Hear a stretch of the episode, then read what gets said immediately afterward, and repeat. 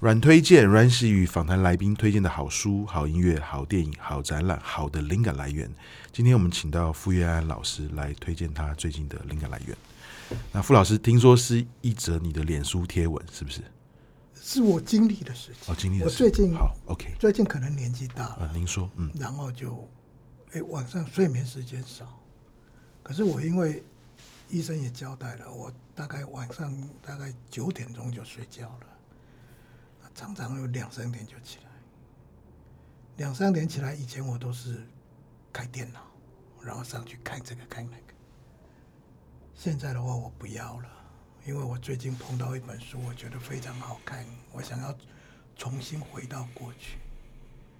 我要晚上常常起来就看书，看看看看看，哎，就睡着了。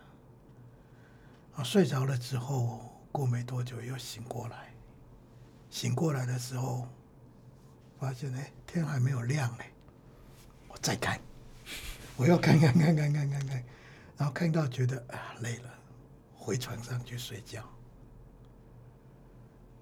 刚开始的时候不觉得这个有什么，可是我昨天晚上就这样的时候，我突然发现说，人生好幸福啊，可以这个样子。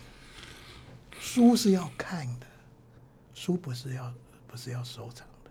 你只有看了书，就像你讲的，才能够把书的灵魂释放出来